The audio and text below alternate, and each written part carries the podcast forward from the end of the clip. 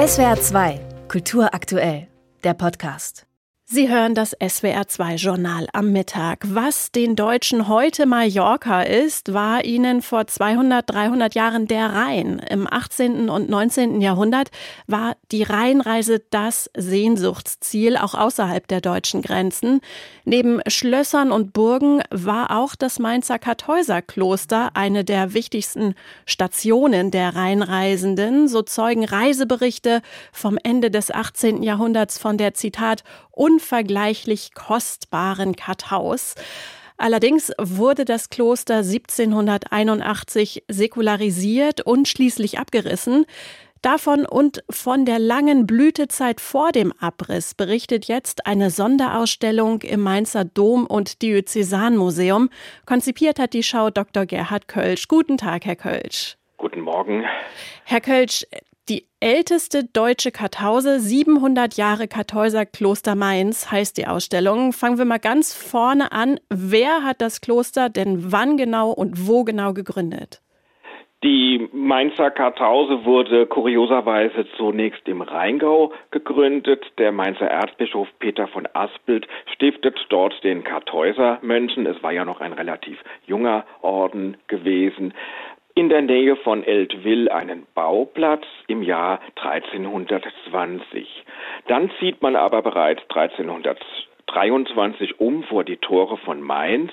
Eine Urkunde berichtet darüber, es hätte böse Nachbarn gegeben, nennt sie nicht namentlich, aber vermutlich waren es die Zisterzienser aus Eberbach, denen diese Konkurrenz einfach ein Dorn im Auge war. Mhm. Man zieht also vor die Tore von Mainz, baut dort ein neues Kartäuserkloster auf und es kommt bald zur Blüte. Die Kartäuser waren ja die großen Beter. Sie haben das Stundengebet gehalten, sie haben aber eben auch sehr viele Fürbitten gesprochen und das war interessant für die Stifter, die sich dort quasi ihr Seelenheil einkaufen konnten. Die Mainzer Kartause wurde aber auch immer wieder durch Kriege zerstört und geplündert und dann, Anfang des 18. Jahrhunderts, erlebte sie ihre große barocke Blüte.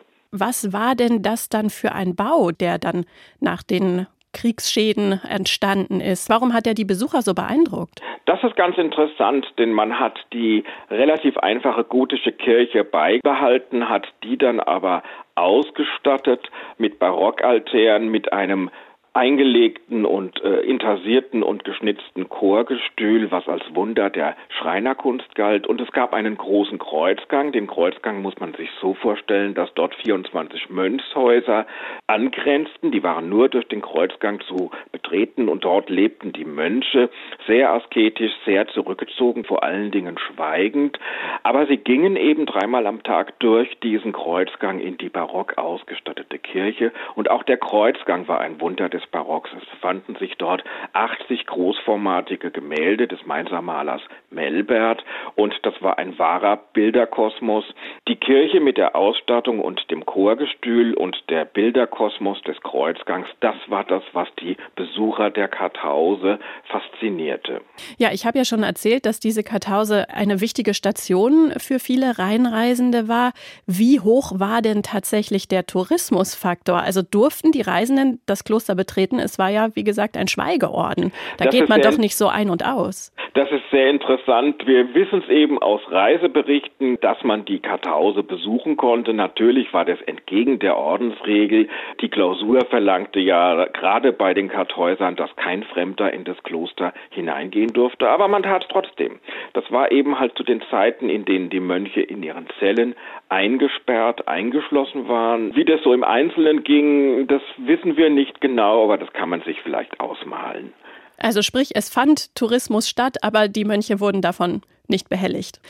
Die Säkularisation, äh, die traf ja im 18. Jahrhundert viele kirchliche Einrichtungen, aber zum Glück wurden nicht überall alles abgerissen.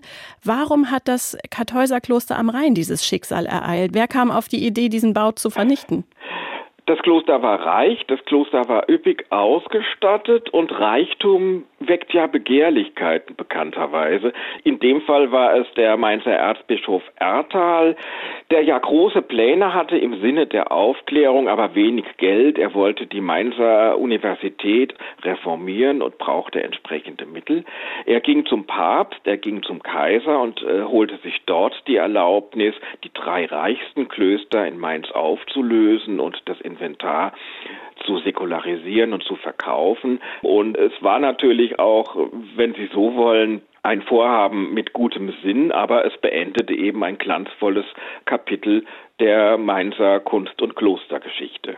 Was passierte damals eigentlich mit den Mönchen, die ja oft den Großteil ihres Lebens schon in dem Kloster verbracht hatten? Die Mönche bekamen dann eben im Oktober 1781 verkündet, sie hätten nun das Kloster zu räumen, zu verlassen, binnen Jahresfrist. Und man stellte ihnen frei, dass sie entweder in die Kartause von Erfurt gingen oder aber, dass sie Weltgeistliche wurden. Das hieß, sie zogen dann in den Stadthof der Kartäuser in Mainz. Das war so eine Art Wirtschafts- oder Geschäftszentrum und konnten dort als sogenannte Weltgeistliche leben. Sie bekamen also eine jährliche Apanage und konnten dort beten, aber waren nicht mehr der strengen Klosterregel unterworfen. Aber sie wurden versorgt. Was ist denn bis heute aus dem Kloster erhalten geblieben? Was sind denn die Schätze, die Sie uns jetzt zeigen können bei der Ausstellung?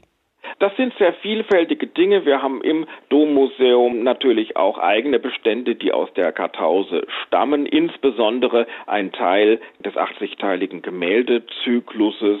Das ist eine kunsthistorische Wiederentdeckung, dass wir davon einige der großformatigen Gemälde zeigen können. Wir können beispielsweise Teile des Chorgestühls auch präsentieren. Darüber sind wir sehr glücklich, denn damit kann man auch dieses Wunderwerk der Schreinerkunst eben heute in Mainz wieder erleben. Man kann sich also so ein bisschen reinfühlen, wie es war vor 250 Jahren in dem Kloster.